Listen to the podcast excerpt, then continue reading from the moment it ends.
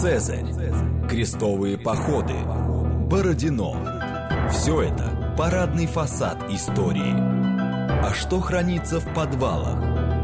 Программа «Родина слонов». То, о чем ученые обычно не рассказывают, потому что их не спрашивают. Программа предназначена для лиц старше 16 лет. Добрый день, это «Родина слонов», программа об исторических мифах, об истории, которую мы не знаем, о тех фактах, которые вполне очевидны для ученых, но по разным причинам прошли мимо нас. Меня зовут Михаил Родин. Я практически уверен, что сегодняшняя наша программа будет пользоваться успехом, и конкретно этот эфир, потому что опыт показывает, что для того, чтобы сделать э, популярную историческую программу, нужно осветить одну из нескольких тем. Ну, и, например, что-нибудь рассказать про нормандскую теорию, что-нибудь про Сталина и, или поднять какую-нибудь туалетную тему. Вот сегодня у нас будет именно такая туалетная тема. Сегодня мы будем говорить о гигиене Московской Руси, и рассказывать нам про это будет кандидат исторических наук, старший научный сотрудник Института российской истории РАН Степан Михайлович Шамин. Добрый день. Добрый день. Вот, казалось бы, Родина слонов все время бравирует тем, что это такая научная программа, что мы про последние достижения в науке и так далее. И вот сегодня мы будем говорить о какой-то там гигиене, о туалетах, о том, как были устроены ванны у царей не только, о том, как, э, собственно, были устроены сортиры э, на Руси Московской. А вопрос вообще, почему это важно для науки? Почему мы имеем право это обсуждать? Почему это интересно?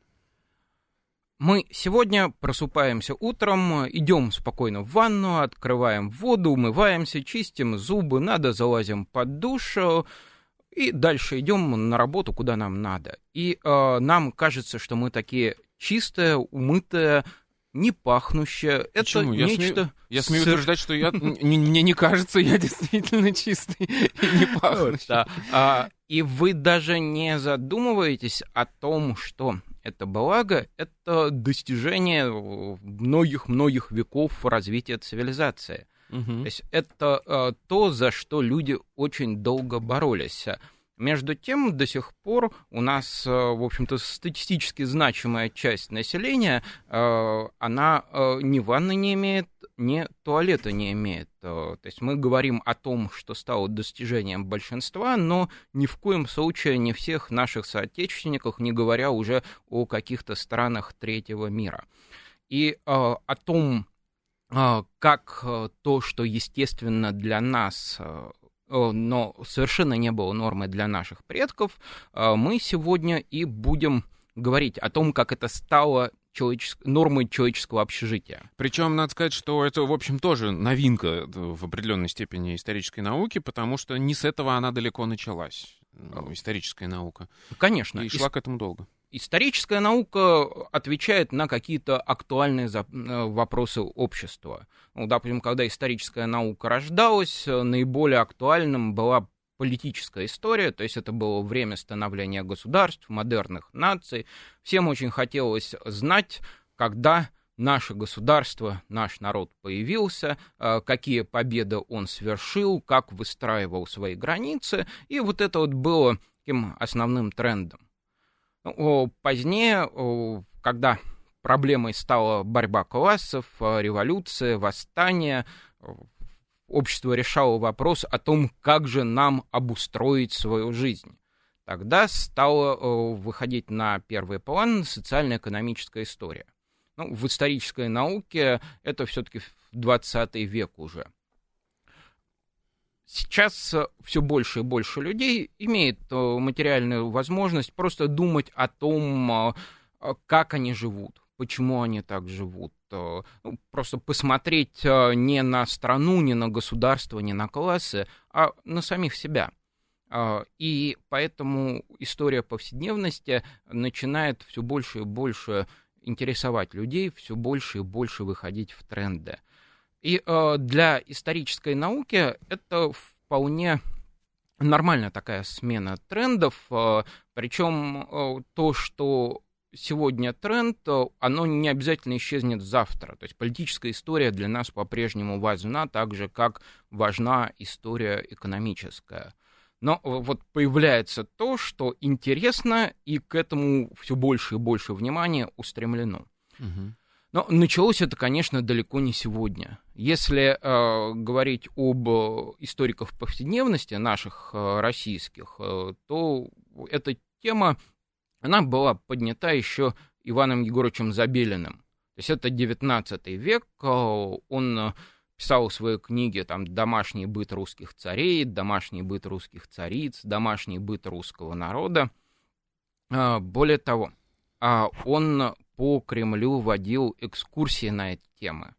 Разумеется, э, так прийти, как сейчас, э, в Кремль, купить билет э, и прослушать экскурсию было невозможно. Это были экскурсии для царевичей, допустим, ну, для императорской фамилии. Это были экскурсии для заезжих каких-то знатных иностранцев. Ну, то есть это такое элитарное времяпровождение. И вот на тот момент, когда историческая наука вовсю копала в политическую историю, когда начинала только задумываться о, истории экономической, в это время, допустим, при императорском дворе устраивали костюмированное представление.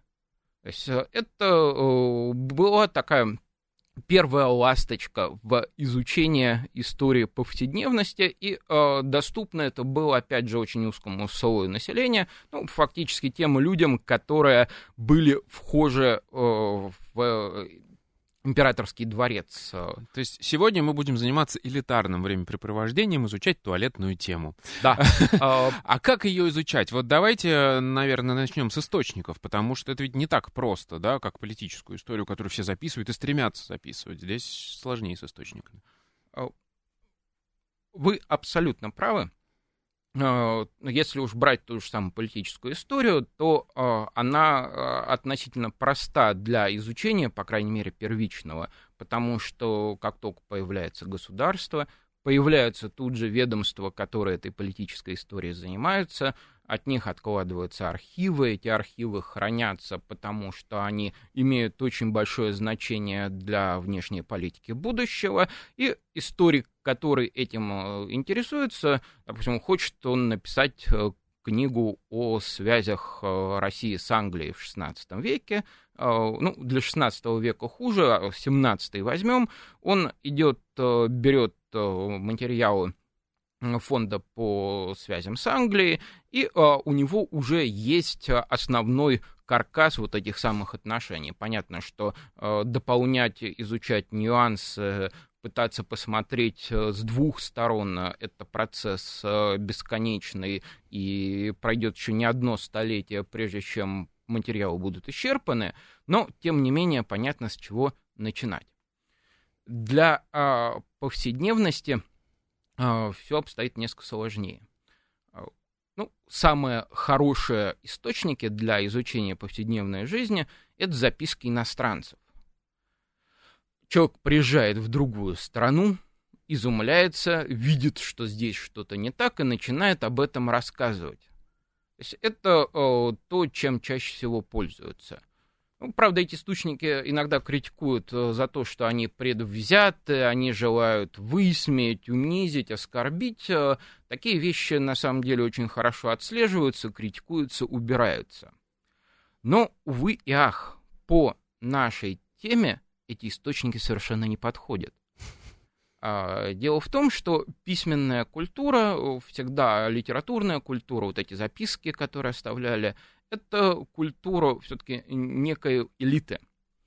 И э, на то время, когда у нас появляются записки иностранцев, э, разговор о грязных, низменных вещах, о которых мы с вами сегодня говорим, э, они э, находились под моральным запретом. То есть как бы вот все люди делают это, но никто в приличном культурном обществе об этом э, открыто вслух не говорит, а, и уж тем более, не дай бог, это записать. Причем это касается и трудов Ивана Егоровича Забелина, потому что он, когда в XIX веке об этом писал, ну, эта тема официально не запрещалась, но в приличном обществе об этом разговаривать было не принято. Мавентон. И, э, соответственно, у нас такой самый важный источник э, совершенно, к сожалению, отпадает. Э, что же у нас есть? Э, самое удобное из того, что у нас есть, это хозяйственная документация. потому что вся царская жизнь проходит через царский архив. И э, чтобы государю или государыне или их детям не понадобилось, оно обязательно проходит через документы. И mm-hmm. вот через эти расходные документы мы и э, имеем возможность э, заглянуть э, в те э, самые интимное пространство, в которое не только не допускали, но о которых даже и не говорили. То есть это все-таки какая-то бухгалтерская там документация, отчетность, там потратили столько-то на доски для мыльни там какой-нибудь, да? Э, столько-то ткани закупили для обивки бани, ну вот, вот такие вот вещи. Да, совершенно верно. А, ну, плюс еще, когда описывается какая-нибудь постройка, угу. ну, в связи с э, перестройкой э, или передачей куда-то, описание идет тоже сплошное. Соответственно, просто те, кто составляет опись, э, они не задумываются, прилично это или неприлично, они просто идут э, и описывают. Угу. И э, появляется такая картинка. В том числе и туалеты вы имеете. В том числе и угу. туалеты. И вот интересно, что если мы посмотрим в книге Забелина, а, то у него там очень подробно написано про бани, потому что это ну, часть некой русской культурной традиции, а, которая представлялась везде, а, и поэтому она была на языке. Угу. То есть об этом можно было спокойно писать, говорить, обсуждать. Ванны у него появляются уже скорее в качестве цитирования. Вот, уже меньше и они э, из Забелина в широкую литературу не попали. А если мы возьмем все, что связано с туалетом, то у него это только там, где он печатает какие-то источники. То есть о туалетах у него нет ни слова вообще. А я так понимаю, вы как раз, э, ну, решили восполнить этот пробел, и вы лично, насколько я понимаю, изучали э, документы э, оружейной палаты, и там вот искали, собственно, материал по этой теме. Я не могу сказать, что я специально изучал документы оружейной палаты для того, чтобы искать эти материалы. Я изучал документы оружейной палаты по большому-большому международному проекту, который длился много лет. Этот проект был посвящен русскому театру. Угу. Там было найдено много-много всего интересного, но поскольку меня всегда интересовала проблема повседневной жизни, а, я все, что мне казалось новым и непонятным, для себя выписывал. Это однажды мы столкнулись в РГАДа э, за обсуждением э, потешников государя с э, Сергеем Павловичем Орленко. Он за сектором, по-моему, оружия и конского убранства музеев Московского Кремля, и он сидел с теми же самыми документами, поскольку изучал, как ему положено по штату, конское убранство – оружие, оружейников, разных мастеров. Э, и вот я ему зачитал кусочек, который выписал э, про ванну. Он говорит, а знаешь, Степ, я выписываю тоже. А, и э, мы с ним посмеялись и решили сделать э, статью про сортиры. Угу. То есть она так и задумывалась, э, ну, в качестве некой шутки. А потом, когда стало понятно, что мы на самом деле будем писать такую статью, мы э, нашли для нее э, гораздо более приличное название. Личная гигиена в московском Кремле, она висит на сайте Академия ЕДО, если кому-то интересно, можно посмотреть в подробностях и картинках. Э, э, и э, я в Фейсбуке кинул клич по коллегам, у кого что есть, и неожиданно на меня материал посыпался. Вот так вот производ... производство, как это, побочное производство от изучения театра, да, как выяснилось, да. казалось бы. Ладно, хорошо, давайте к фактуре переходить уже. А, начнем с самого общего. На гигиена — это вода. Ну, как бы, для нас, современных людей, это очевидно. Как было, как обстояло дело с, водопсна... с водоснабжением? Мы говорим про 17 век, насколько я понимаю, там больше источников просто. Ну, водоснабжение — это то, что определяет э, человеческое бытие. А, если мы возьмем какие-нибудь древние городища, а, то, как правило, рядом с ними мы находим а, источники. Такие большие, с приличным количеством воды. То есть это те точки, которые привлекали людей с самого момента просто расселения на нашей территории. И э, очень хорошо заметно, что расселение идет от тех мест, э, которые водой снабжены хорошо, к тем местам, где с водой хуже, и э, какие-нибудь водораздельные участки с овражками, они осваиваются с последними, и люди норовят там создать э, источники воды, э, просто перегородить овражек, чтобы там был пруд, э, выкопать колодец, ну, потому что, как в песенке поется, без воды ни туды и ни сюды. Э, и, э, соответственно, изначально, когда появляется городское население, вода, вот просто люди идут э, к источнику, набирают оттуда воду и унесут ее домой. Но городское поселение растет, и воды из этого источника начинает не хватать. То есть город как центр экономической жизни, он становится более важным, э, чем удобный доступ к воде. И э, тогда человек начинает э, искать способы решения. Один из э, самых ранних распространенных – это колодец. Но с колодцем есть одна трудность. Колодец, э, если у тебя есть конкретный участок, э, то далеко не обязательно, что на этом же месте и есть э, жиловодоносная. Потому что э, просто вырытая в земле яма, она в хозяйстве полезная, потому что туда идет э, сток э, талых вод, то вода накапливается, оттуда можно начерпать воды, постирать, э, оттуда можно начерпать воды, полить огород, но пить э, эту воду нельзя. Ну, то есть, в принципе, ее пить можно, но недолго, потому что там, где стоки, там бактерии, там болезни, и э, люди очень быстро обнаруживают связь э, между здоровым образом жизни, э, ну, просто здоровьем, угу. и э, наличием хороших источников воды. Поэтому появляется, э, как только появляется более-менее крупный город, ну, с населением за несколько тысяч человек, а, тут же появляется профессия водовоза, которая воду привозят из а, тех мест, где ее еще не загадили.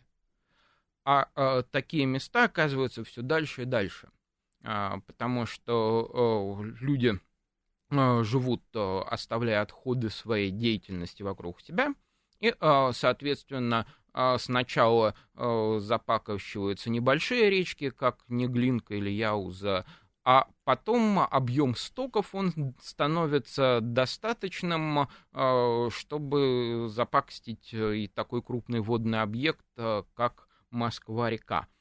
Поэтому водоснабжение сразу как бы делится на две категории. Водоснабжение питьевое – это там, где водовозы с бочками – и водоснабжение как бы для хозяйственных целей.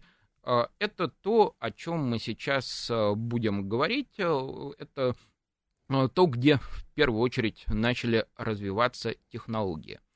И здесь надо об источниках сначала сказать. У нас по этому вопросу нету никаких материалов сколько-нибудь полных до 17 века.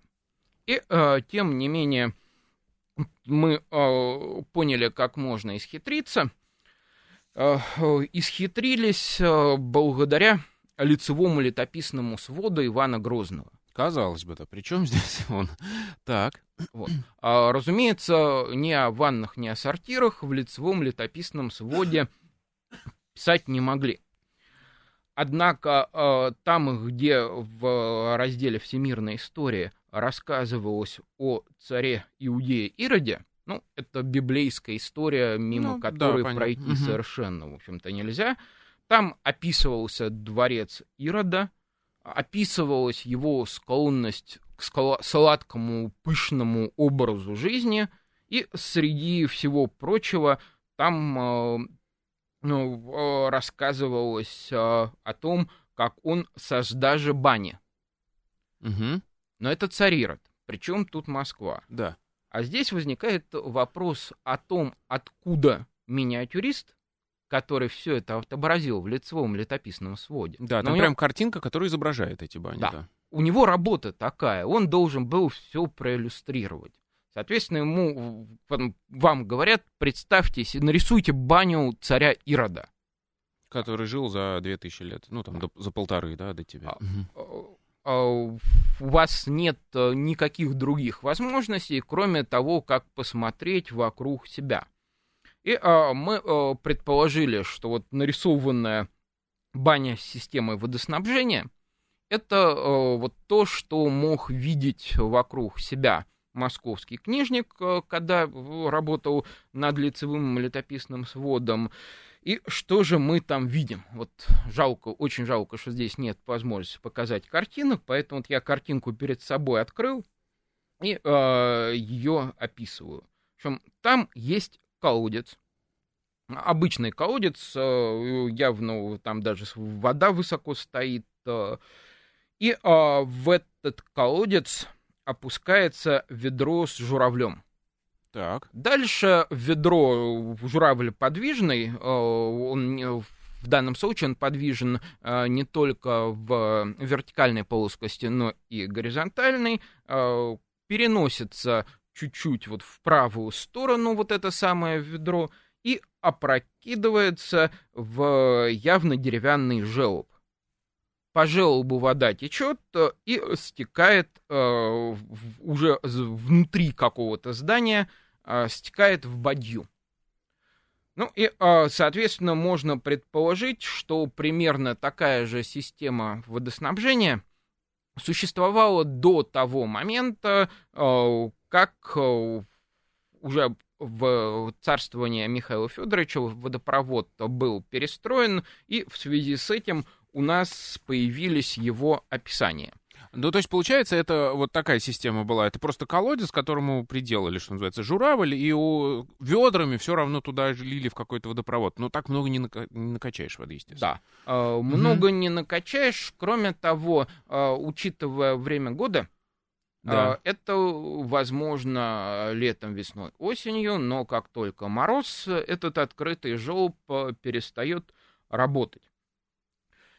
И новый уровень э, технологии, он был заимствован, э, заимствован э, из Англии. А Мы в статье писали, что английский инженер Головей нас потом гневно э, поправили коллеги. Э, какой английский? Он был шотландцем.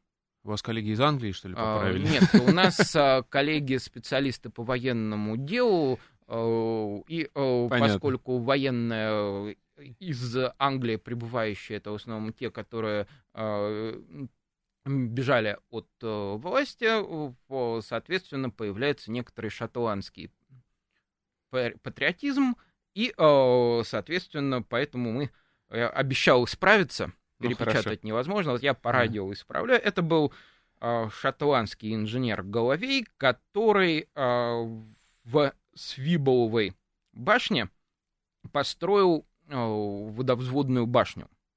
То есть, э, Как она работала, да? как, как это работало? Источник воды Москва-река. Э, Оттуда э, проводится под башню канал. В башне э, сооружен насос. Этот насос поднимает воду вверх. А насос работает благодаря лошадке, которая по кругу ходит, э, вращает рычаг, и этот рычаг заставляет работать насос.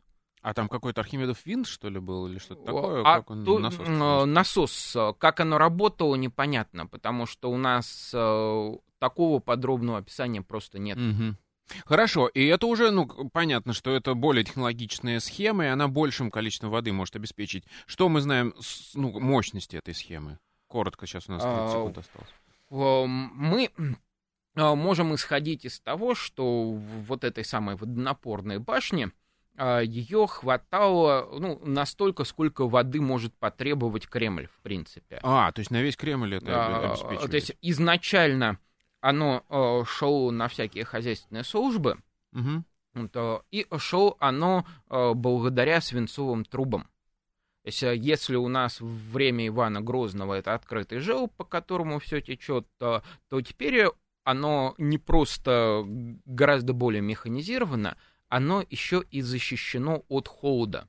Прекрасно. Соответственно, это вну- внутри э, башни можно поддерживать температуру, свинцовые трубы зарыты под землей, и плюс, поскольку они спаяны, э, то воду можно поднимать, собственно, на высоту вот этой самой кремлевской свибовой башни. У нас в гостях сегодня Степан Михайлович Шамин, это «Родина слонов». После новостей мы вернемся и продолжим говорить о гигиене Московской Руси в 17 веке. Программа «Родина слонов». То, о чем ученые обычно не рассказывают, потому что их не спрашивают.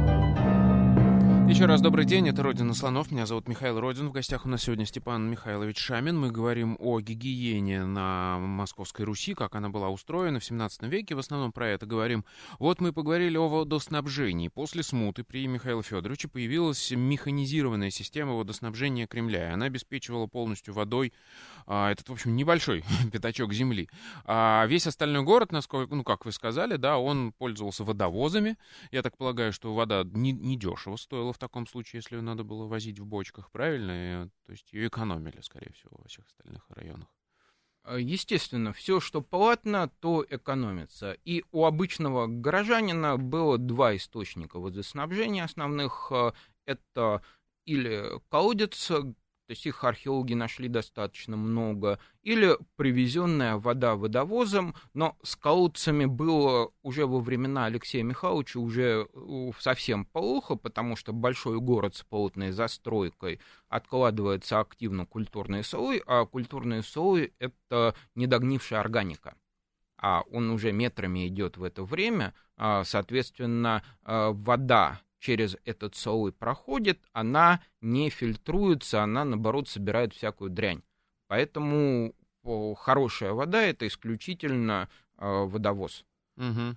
А, И, в- разумеется, это за деньги, то есть воду приходилось экономить, и ну, скорее свободное пользование такой чистой водой, это уже было признаком некоторого достатка. Хорошо, но ведь вода нужна для старой, доброй русской бани. Я так понимаю, основным способом, скажем так, э, поддерживать чистоту, это тело, я имею в виду, гигиена личная, это, всё- это была баня. А как они были в таких условиях устроены и как они функционировали? А Бани, как ни странно, очень были похожи на то, что мы имеем сейчас. То есть а, любая а, сколько-нибудь а, зажиточная семья старалась построить себе небольшую баньку и в ней мыться, париться. Ну, понятно, что вода это чаще всего собранная дождевая, Мгм. ее вот для таких вещей, там, где она нужна чистая, тоже был вариант получения. Это то, что Господь послал с неба, то в бочку Мгм. собрали и использовали. Вот, э, ну, учитывая время передачи, мне на бане хотелось бы остановиться минимально, потому что об этом ну, любой может открыть забельный и прочитать. Так, А, Там об этом а, много. А, Очень пунктирно по баням пробежимся.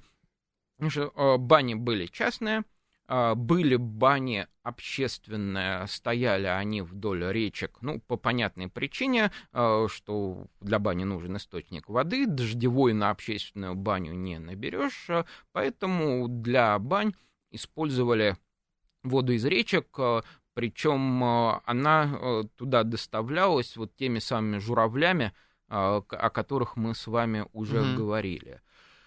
А, Ну и, а, разумеется, бани были у государей.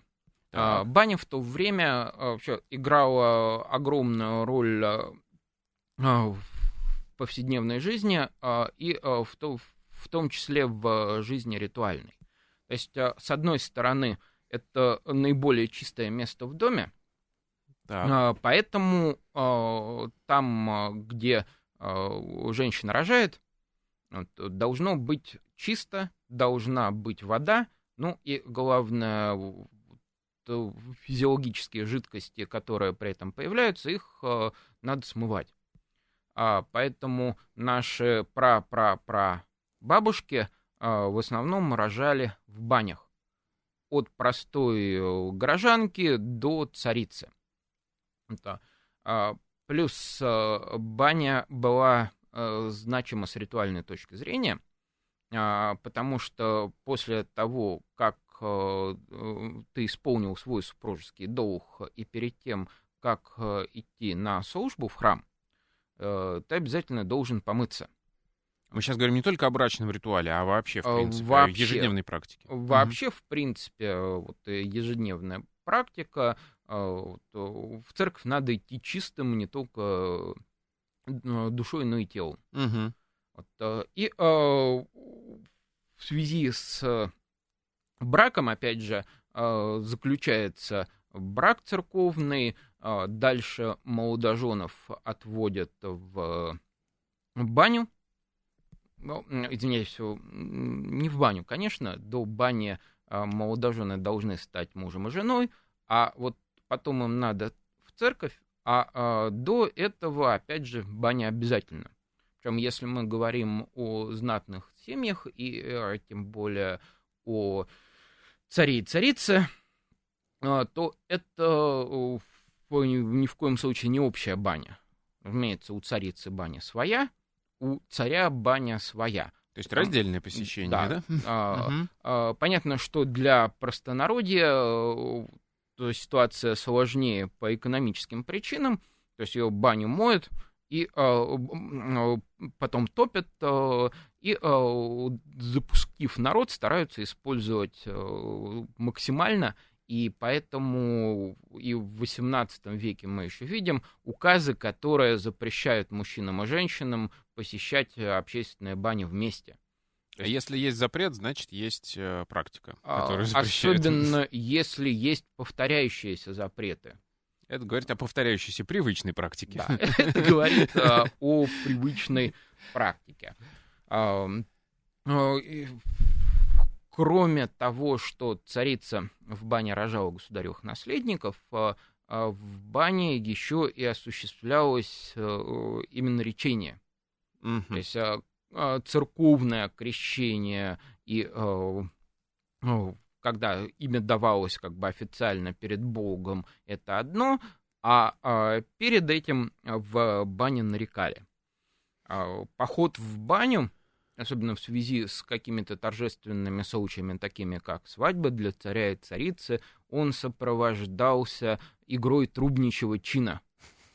А, э, идете вы в баню, а вокруг э, стоят музыканты, где-то 35-40 человек, э, и на разных инструментах торжественно играют. Э, Прекрасно. То есть это вот такая вот ритуальная вещь, и, соответственно, для царя это, разумеется, все очень хорошо отделывалось. То есть там ткани, слюда, внутри фонари, окошки волковые, если есть. Э, ну, в общем, баня по сути современная, но с, э, возможно, по возможности дорогой отделкой. Хорошо, но вы упоминали, что на Руси, естественно, в первую очередь у первых лиц государства появились еще и ванны. Как они были устроены э, и зачем, собственно, они нужны были? В чем преимущество? Так вот, как раз э, ванны — это Э, получилось некоторое открытие. Э, дело в том, что в сознании всех, кто пишет о прошлом, снимает прошлое, э, ванна — это ну, что-то уже из XVIII века, никак не раньше. И, тем не менее, смотрим по документам, и оказывается, что если мы берем царский обиход — то в царском обиходе у нас ванны таки были. И более того, удалось на... поймать э, самое начало традиции. Первая ванна для царского двора была заказана 20 августа 1642 года. Э, заказали э, ее для Евдокии Лукьяновны Стрешневой, это у нас э, супруга э, царя Михаила Федоровича. Э, дело в том, э, что супруга к этому времени сильно болела. То есть э, откуда корни болезни? Э, сейчас э, многие девочки мечтают быть царевнами. Вот очень не рекомендую. А в обязанность царевны входила, прошу прощения, царицы. Вот, царицы, в обязанность царицы входило рожать наследников. Соответственно, для того, чтобы ничто не мешало увеличению царской семьи, а, детей забирали кормилицы. Соответственно, а, естественная а, продолж... то есть, естественные задержки в способности забеременеть, которая связана с тем, что женщина выкармливает ребенка, они обнулялись. И Евдокия Лукьяновна, она за 12 лет рожала 10 раз. Ну и соответствующе это влияло на ее здоровье. И э, в 1939 году она родила последнего э, сына, который вскоре после родов умер. Э, она после этого болела. И, э, если вспоминать цитату, в их государевой любви с этого времени стало не по-прежнему. Угу. Вот, э, то есть это болезнь. А э, в это время в московском государстве уже больше полутора столетий активно работали европейские медики.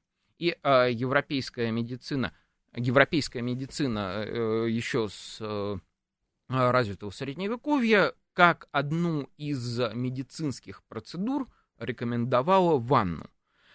И вот, э, судя по всему, именно вот эти вот медицинские потребности, они и привели к появлению первой ванны. Что же это было такое? Мы о ней знаем только то, что стоила она всего лишь рубль. Недорого. Вот. Даже по и, тем временам. Э, да, это, в общем-то, весьма недорого. И изготовляли ее бочары. То есть а, это бочка была? Да, а, то есть, а, по сути, это должна была быть какая-то большая бочка, ну, возможно, несколько пошире, чем обычная дочка, бочка, и э, пониже. Э, но э, лиха беда начала. Если мы обратимся ко времени следующего поколения династии Романовых, то э, ванна для царицы Марии Ильиничны Милославской – она уже была очень сложным сооружением. То есть это по своей конструктивной основе это все еще бочка, которая стянута обручами. То есть, ну, бочка широкая и низкая. угу. Бочка, во-первых, широкая и низкая, ну, относительно низкая. Кроме того, в этой бочке, судя по всему, вот эти обручи были не замкнутыми. Так. Потому что в ней предполагалась дверь в этой бочке. Так. И еще в, в этой бочке предполагалось сиденье. Ага. Но, разумеется, э, сидеть э, просто на дереве, э, в общем, можно... Не, не зан... царское дело. Э, не царское дело. Можно занозиться, э, и э, вообще неудобно. Поэтому изнутри это все обивалось хлопком, ну, то есть в документах это бумага. Uh-huh. То есть понятно, что это бумага, э, которую в, ша- в шахмат, то есть в шахматном порядке обивают. Это э, не пища бумага, а это хлопчатая бумага. И э, дальше оно обтягивалось э, тканями. Причем э, там встречаются и атлас, и шелк, то есть разные варианты которые позволяют э, ощущать э, гладкую поверхность ткани. Но в э, ванне еще может быть и холодно. А чтобы было не холодно, сверху сооружался балдахин. Так. Вот, э, то есть, и э, большая часть пространства, кроме того, за которое надо выглянуть, оно было еще и завешено тканью. То есть, получается, это такая сложная организованная бочка, в том смысле, что у нее есть дверка, видимо, не до пола все-таки, чтобы вода не вытекла. Ну, чтобы не перелазить сверху, а... Я думаю, что она могла быть и до пола, просто герметичной. А, то есть ее сначала ты открываешь, дверь заходишь, а потом заливают туда воду тебе. Да, то есть угу. э, дверь открывается, заходит царица, садится на скамеечку, и э, дальше оно заливается водой. Ага, и сверху еще балдахин, балдахин да. который ну, вот так, так это устроено. Правильно ли я понимаю, что если ну, у нас есть внутри э, большое количество ткани, которые обиты внутренние э, стенки, то ее потом еще как-то сушить надо, эту ванну, очень сложным образом, чтобы она просто не сгнила? Мы об этом ничего не знаем, но исходя из того, что это обитая ватой деревянная поверхность, э, разумеется, это были огромные проблемы для обслуживающего персонала. То есть надо наносить воду, надо нагреть воду, потом надо вычерпать воду. Э, ну, понятно, что в банях э, царских, там, если они на втором этаже, пол э, заливался свинцом, под деревом делались специальные стоки, но, тем не менее, сразу вот открыть э, ванну такую и спустить всю воду э, на обитую всякими дорогими тканями поверхность, это нельзя. Угу. Ты все перепорчишь. То есть это надо все ведрами куда-то вынести. То есть это была какая-то большая-большая проблема. А, хорошо. А если мы говорим о ваннах, насколько я понимаю, э, все-таки это прерогатива исключительно высших слоев общества. И а, они добрались... Из того, что у нас есть в документах, это изначально царица, а потом а, царь и царские дети. Причем а, для а, Алексея Михайловича это тоже изначально была медицинская процедура, то есть он одновременно обзаводится э, ванной и э, костоправным и чепучинного дела мастером. То есть, ну, чепучинный корень — это популярное в то время медикаментозное средство, которое использовали ну, изначально для лечения сифилиса, но потом для огромного числа всяких болезней, вплоть до ревматизма. То есть это получается, ну, какие-то не припарки, а как это? Ну, то есть воду ее еще чем-то, ну, что-то э, туда да. насыпали, да? Это да. одновременно и гигиеническая медицинская да. процедура. А, но потом, уже по всему, Алексей Михайлович э, распробовал и э, использовал все это уже не в, чепучинная ванна, она у него была специальная, простая деревянная. А, отдельно, то есть да. Угу. А, а отдельно для него потом э, соорудили уже вот эту самую сложную двухэтажную с балдахином ванну, в которой понятно, что чепучинный корень разводить нельзя, потому что тогда на каждую помывку надо отдельную ванну, то есть вся ткань испортится. Хорошо, ладно. Как же были устроены туалеты? Вот мы приходим к самому, а. возможно, главному. Туалеты, описание туалетов э, у нас э, появляются, э, опять же, вместе с документами, описывающими царские дворы. И, кстати, любопытно, что даже при описании старались использовать всякие эфемизмы. Допустим, отхожее место, ну, то есть ну, место, ну, понятно, куда да. ходят или задец, место, которое вот где-то позади, или э, нужник, вот, э, или э, по э, позднее по форме э, самого трона э, стульчак. Угу, что логично. Ну, в общем, все эти слова нам и до сих пор знакомы. Да, все эти слова нам до сих пор знакомы. И вот в, в царском тереме в Коломне Э, специальная столчковая изба двухэтажная, находилась между покоев э, царя и покоев царицы.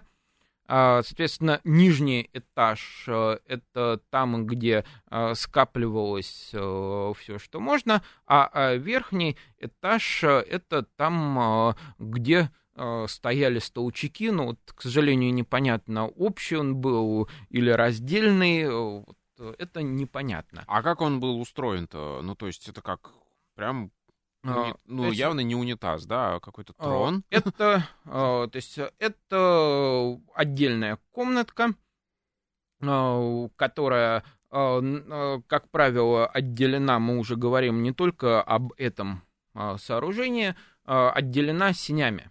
То есть идет жилое помещение, дальше идет холодное помещение сени, э, дальше идет вот этот самый э, задец э, или столчковое место. Угу. То есть мы от, идем туда, мы открываем дверь. Если это государево место, мы попадаем в комнатку со слюдяными окнами, обитую красной тканью. Мы закрываемся на цепочку, а, у нас там э, есть э, полотенце, а, есть э, чаша, лохань, сосуд какой-то с водой, и есть возвышение, на котором стоит некий столчак, угу. которым а, собственно, и пользовались. А. То есть, по сути, это похоже на современный деревенский туалет, только просто богато украшенный. Там... А, но не вполне современный туалет деревенский — это яма, которую вычерпывают. А изначально, судя по всему, оно все падало просто в нижнее помещение, в крестьянских домах. Это пристроенный к дому хлев. Угу. А, то есть вот отходы жизнедеятельности человеческой, они падают э, вниз э, туда, куда же скидываются отходы жизнедеятельности скота, а потом все это вывозится тут же на огород. Хорошо, 4 минуты у нас остается, чтобы поговорить, видимо, насколько я понимаю, все-таки а, у знатных людей, у них была эта потребность у всех людей эта потребность регулярная, но знатные люди, видимо, могли себе обеспечить удобный туалет и во время дороги какой-нибудь, в походе. Ну, немножко еще о угу. 17 веке. А, для 17 века мы точно знаем, что у нас а, царица — это ночной горшок в покоях. Ага. То есть э, стау, э, стаучак э, — это часть того, что царская невеста получает перед свадьбой вместе с другими подарками. И, соответственно, до старости это, это, это, это вот то, что у нее в покоях находится. Для мужской части у нас горшки то есть, стау, то есть это стаучак, то есть стул, обитый драгоценной тканью, а, а внутри стоит а, медный тазик. Угу. Но для мужчин этот стаучак, он там с, с полгода до 12, 13, 14 лет, а потом стаучак ездит с государем только в походы. То есть вот чемодан, в этот чемодан складываются тазы, столчак, э, все обивается, разумеется, красной кожей, э, и э, везется за государем в любой государев поход, вплоть до Петра Первого, эти самые комплекты сопровождали его во всех его поездках, на всех его войнах. И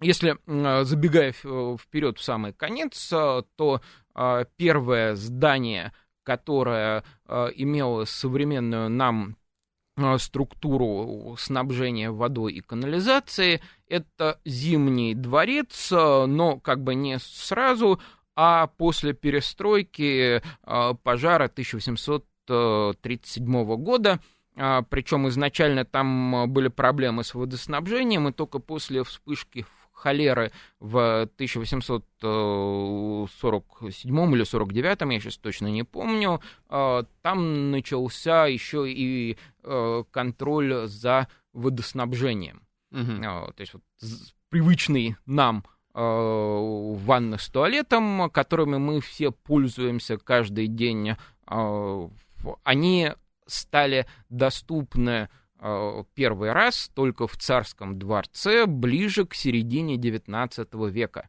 То есть, получается, до этого система водоснабжения, канализация, э, собственно, вот туалет, э, как туалет, и ванны, они все были между собой не связаны. То есть это не было единым комплексом до XIX века. Совершенно верно. То есть у нас э, в Кремлевском дворце э, есть водопровод, казалось бы, вода приходит. У нас э, есть система стоков, которая в ту же самую Москву, реку, все отходы с территории Кремля уносят. Однако слить то, что вот слить ванну или вывести то, что остается в туалете, это солги. Угу. То есть это люди нанимались, специально возили ну, золотари. Я понял. А для обычного человека это просто очень трудозатратное мероприятие. Вся его это личная да, гигиена для... ежедневная. Э, э, угу. Причем э, царская гигиена э, царской прислуги с каждым десятилетием 17 э, века обходилась все большим, большим и большим трудом. Потому что все усложнялось, да, это вся да, система? потому что все усложнялось. То есть все, для царя все становилось более комфортным, а, а для обслуги все более трудозатратным. Хорошо, спасибо вам большое. В общих чертах мы поговорили. Чуть более подробно, если хотите, это можно прочитать, собственно, в вашей статье, которую вы упоминали. А, спасибо большое. В гостях у нас сегодня был Степан Михайлович Шамин. Меня зовут Михаил Родин. Это была программа «Родина слонов». До новых встреч. Пока.